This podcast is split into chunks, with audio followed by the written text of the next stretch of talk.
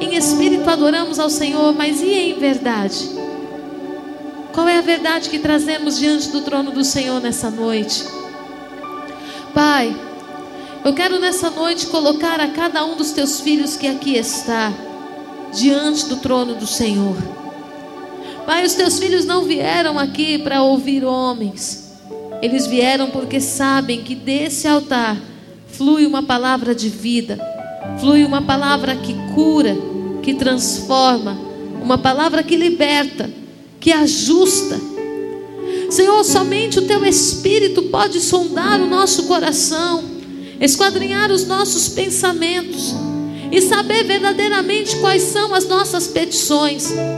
Clamamos pelo que vemos, clamamos por aquilo que achamos que precisamos, mas o Senhor, sendo o nosso Deus e conhecendo o nosso amanhecer, o nosso anoitecer, sabemos como levantamos e como nos deitamos. O Senhor verdadeiramente sabe o que realmente precisamos. Por isso, nessa noite, com liberdade, o teu Espírito encontre acesso em nosso coração. O teu Espírito encontre liberdade para nos convencer do pecado, para nos convencer do juízo e da justiça. O teu Espírito encontre liberdade para transformar o nosso coração endurecido num coração quebrantado, para transformar os nossos pensamentos inquietos num pensamento confiante no Deus que nos chamou pelo nome. Que o teu Espírito tenha liberdade para transformar, Senhor, as nossas decisões em testemunhos de poder, em testemunhos, Pai, que glorificam o teu santo nome. Eu consagro esta noite ao Senhor e tudo que for liberado deste altar encontre repouso em nosso coração e frutifique a cem, a sessenta e a trinta por um em nossas vidas, em nome de Jesus. Amém. Glória a Deus, aleluias. Você pode aplaudir bem forte ao Senhor. É para Ele. Então, enquanto você o aplaude, vai dizendo glória a Deus. Vai dando glórias, glórias e aleluia.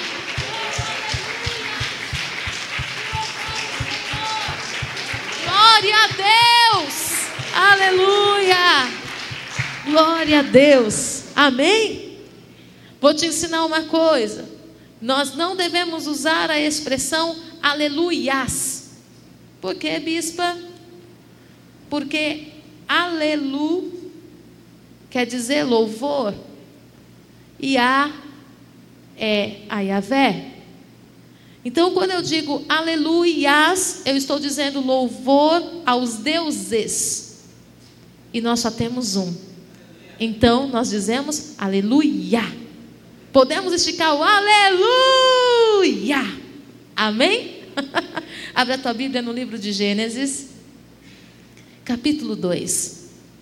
Eu tenho uma palavra para ministrar ao teu coração, queridos, misericórdia. Mas uma palavra de muito amor, de muito zelo, de muito cuidado de Deus com a nossa vida. Gênesis no capítulo 2, no verso 4. Quem encontrou, diga amém. Vocês estão todos aqui? Espírito, alma e corpo? Ou só veio o espírito e o corpo ficou em casa? Não, bispo, o corpo está aqui, o espírito que ficou em casa. Está tudo aqui? Então, amém. Gênesis capítulo 2, no verso 4 em diante, diz assim a palavra do Senhor: Esta é a gênese dos céus e da terra quando foram criados, quando o Senhor Deus os criou. Não havia ainda nenhuma planta do campo na terra, pois ainda nenhuma erva do campo havia brotado, porque o Senhor Deus não fizera chover sobre a terra, e também não havia homem para lavrar o solo. Diga assim comigo: o Senhor Deus não fizera chover e também não havia homem para lavrar o solo. Mas uma neblina subia da terra e regava toda a superfície do solo. Então formou o Senhor Deus ao homem do pó da terra e lhe soprou nas narinas o fôlego de vida, e o homem passou a ser alma vivente. E plantou o Senhor Deus um jardim no Éden, na direção do Oriente, e pôs nele o homem que havia formado. Você pode se assentar. Sábado, eu estava fechada para ministrar o Encontradas e comecei a passear em Gênesis. E de repente esse texto me saltou para o coração, como se eu nunca antes tivesse lido esse texto. Porque existem alguns pontos aqui que nós passamos correndo, porque afinal de contas nós já conhecemos a história da criação do mundo. Nós já conhecemos como Adão e Eva foram formados, então é como se nós não precisássemos ler novamente e nos atentarmos às vírgulas e os pontos que tem aqui. Mas quando eu li esse texto, eu falei: Deus meu, como o Senhor é poderoso. A palavra está dizendo que assim foi criado o céu e a terra. E quando você lê o capítulo 1, você entende que para cada dia Deus priorizou alguma coisa. No sexto dia, ele cria o homem. Mas para Deus não bastou dizer que ele criou o homem. Ele tinha que explicar o que, que aconteceu na criação do homem e como estava a terra na criação do homem. E muito diferente do que as pessoas pensam, e lendo esse texto, dá a entender que Deus fez o homem colocou o homem no deserto. Porque quando nós lemos o texto, diz que nenhuma Eva tinha brotado da terra. Nada tinha nascido ainda no solo, mas Deus criou o homem. E a partir do homem parece que alguma coisa começou a acontecer, mas não. Na verdade, Deus cria o jardim, estabelece todas as coisas do alto, diga assim comigo, do alto. Ele prepara o território para que o homem fosse gerado, fosse criado e tivesse um lugar de segurança. Mas chega um determinado momento que a palavra do Senhor descreve que no solo nada ainda tinha nascido. Não quer dizer que não tinha nada lá. Nada ainda tinha nascido. Mas tinham árvores frutíferas do lado do jardim. Tinham muitas coisas que, precis... que já produziam e que eram garantia de vida para o homem. Só que produzir, brotar, fazer acontecer, Deus só iria derramar chuva do céu quando existisse um homem para cultivar a terra. E o primeiro motivo pelo qual a terra ainda não tinha produzido nada, o primeiro motivo é qual? Deus ainda não tinha feito chover. Primeiro motivo, Deus ainda não tinha feito chover. E por que, que ele não tinha feito chover? porque ainda não tinha nenhum homem para cultivar a terra. O que Deus faz descer do alto, através da Sua palavra, da Sua criação, e Ele coloca no jardim do Éden como sustentação para o homem criado por Ele, é sustentado pelas fontes de água que jorram de baixo para cima. Isso sustenta aquilo que Deus criou mas aquilo que o homem precisa criar, precisa ser sustentado de cima para baixo. Vocês estão conseguindo compreender o que eu estou dizendo? Porque eu estou impactada com essa palavra. O que Deus mandou de cima era regado pelas fontes de água que vinham de baixo. Mas o que o homem precisava produzir seria sustentado pelo que viria de cima. E o que faria a terra produzir o que o homem iria plantar? Diga comigo, a chuva. E a chuva vem da onde? O que você planta tem que ser regado pelo céu. E quando você planta e é regado pelo céu, significa que houve uma concordância do céu com a sua semeadura automaticamente essa semeadura vai produzir a 100, a 60 e a 30 por um, e não haverá semente estéril. Só que vamos além. Existe uma fase da nossa vida que nós somos sustentados por aquilo que Deus dá. E qual é essa fase, bispa? A fase do seu nascimento. Qual é a criança que trabalha para amamentar, para ser amamentado? Qual é a criança que trabalha para ser vestido? Qual é a criança que se esforça para ter uma casa para morar? Qual é a criança que se esforça para habitar em família? Nenhuma criança faz esforço nenhum. Ou seja, quando ela nasce, ela tem um jardim preparado. Mas chega um determinado tempo, que é o tempo dela semear. É o tempo que ela precisa plantar. E aí nós precisamos saber o que nós estamos plantando e onde nós estamos plantando.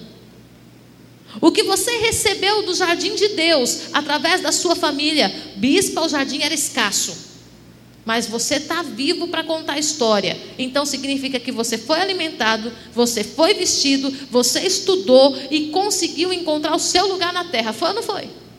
Foi. Senão você não estava aqui para contar a história. Agora, dentro do que você recebeu no jardim de Deus, o que é, qual é a terra que você está cavando para plantar? E o que é que você está plantando? E eu não estou aqui falando só de dízimos e ofertas. Eu estou falando que Deus tem expectativas a teu respeito. Eu estou falando que o céu tem expectativas a teu respeito. E que há uma chuva abundante do céu que quer ser derramada sobre a terra da tua vida, mas que está precisando que você se levante como homem, como a mulher de Deus, como pessoas que o céu confiou para delegar as bênçãos sobre a tua vida, sobre a tua casa e sobre a tua família. Vocês conseguem entender isso? Deus tinha um plano de que a terra florisse, de que a terra produzisse, de que a terra desse em abundância os seus frutos, mas até aquele momento nada tinha produzido. Os animais já estavam procriando, mas a terra não produzia. Por quê, bispa? Porque precisava de um homem para cultivar a terra. E hoje eu te pergunto: existe um homem aqui Existe uma mulher de Deus aqui que vai cultivar a terra. Bispa, que terra que é essa? Primeira coisa, eu preciso saber o que, que a palavra de Deus espera de mim. Eu preciso saber onde Deus quer que eu esteja. E você identifica que o solo que você está é de Deus quando as ervas daninhas são arrancadas. Bispa, como assim? Sabe quando tudo que você faz tem embaraço? Tem embaraço, tem dificuldade, meu Deus do céu, parece que o negócio não anda, é um passo para frente, dois para trás. Aí você trabalha, trabalha, trabalha, no final do mês você não vê o resultado. Peraí, em que solo eu estou semeando as sementes que Deus me deu? O que eu estou fazendo tem concordância do céu? Porque a palavra do Senhor diz que se tiver ligado na terra, vai estar ligado no céu. E se tiver ligado no céu, quem nos separará do amor de Deus? Quem será contra nós? Se Deus estiver a meu favor, qual é o demônio que pode me impedir de colher? Qual é a economia que pode me impedir de ser próspero?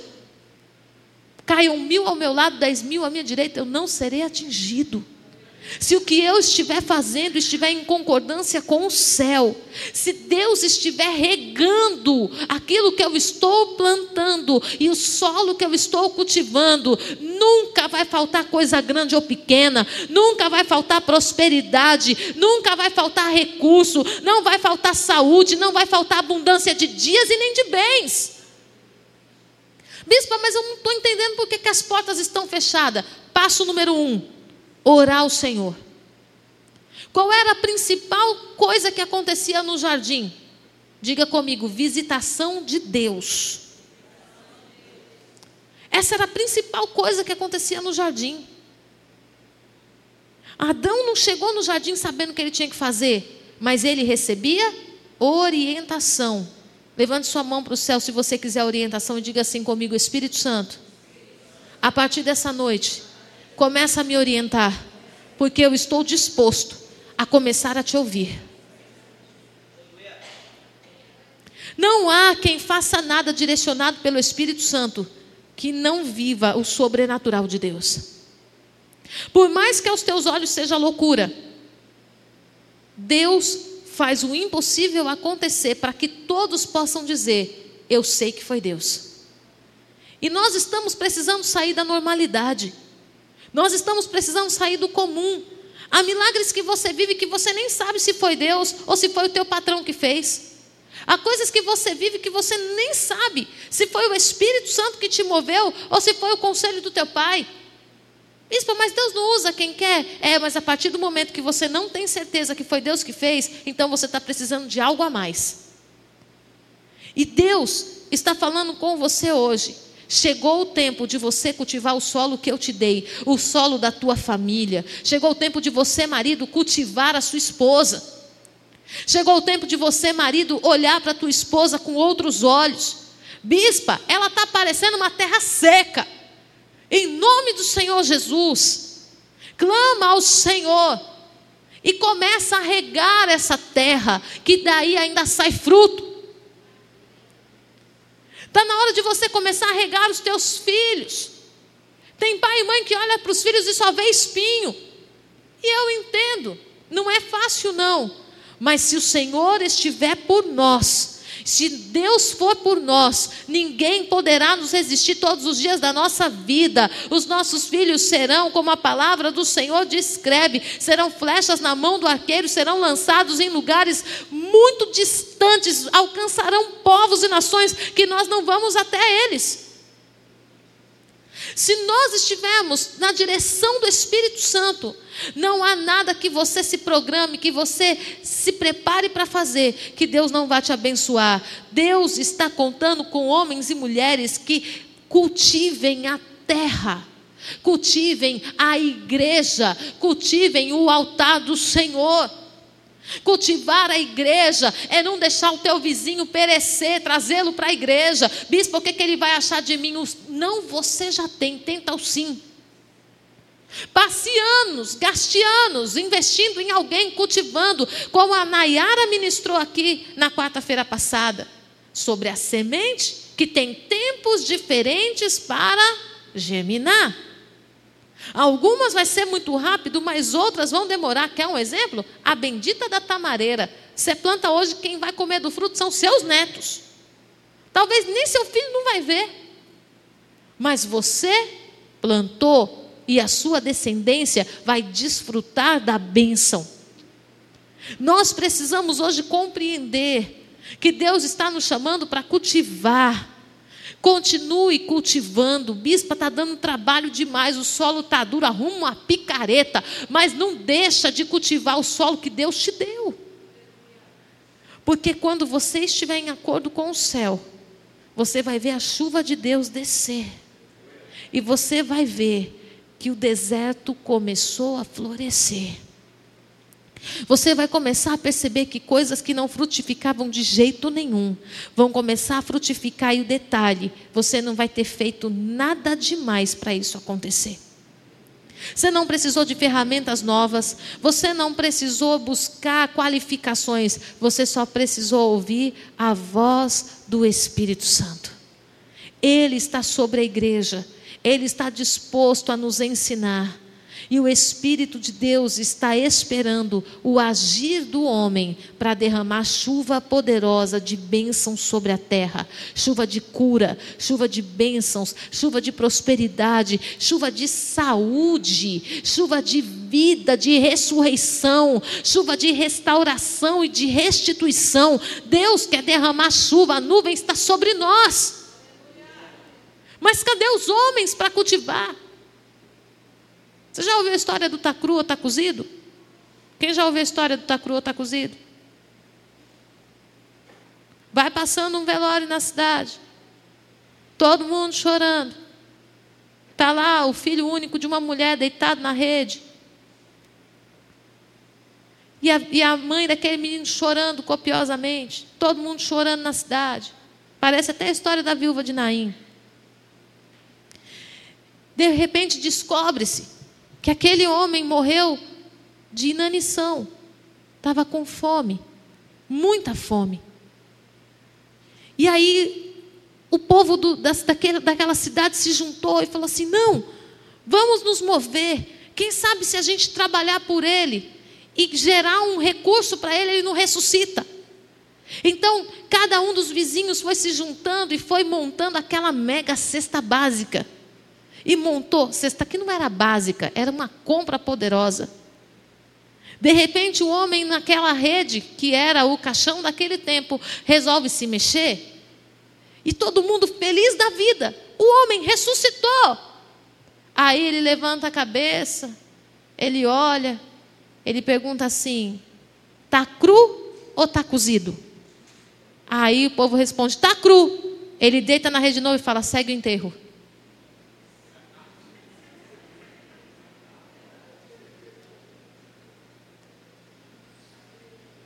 Segue o enterro. Entende? Bispa, isso é grave. é grave? Lógico que é grave. Mas muitas vezes a gente está se comportando assim. Se Deus quiser, é Ele que faça acontecer. Se Deus quiser, é Ele que envie pessoas para acontecer. Se Deus quiser, Ele vai enviar um anjo para fazer acontecer. Se Deus quiser, se Deus quiser, ei, ele quis tanto que enviou você. Ele quis tanto que fez você nascer na sua casa, na sua família. Ele quis tanto que te deu filhos. Ele quis tanto que te deu um cônjuge. Ele quis tanto que te trouxe para essa cidade. Ele quis tanto que colocou você dentro dessa igreja. Quem é que Deus vai ter que mover no seu lugar para fazer o que você precisa fazer? Diga assim comigo: ninguém. Porque pode mandar cru mesmo que eu vou cozinhar. Ou não? Fiquei com dúvida. Segue o enterro? Não vai seguir o enterro? Ah, então nós vamos cozinhar. Porque tudo que nós precisamos o Senhor já nos deu. Amém?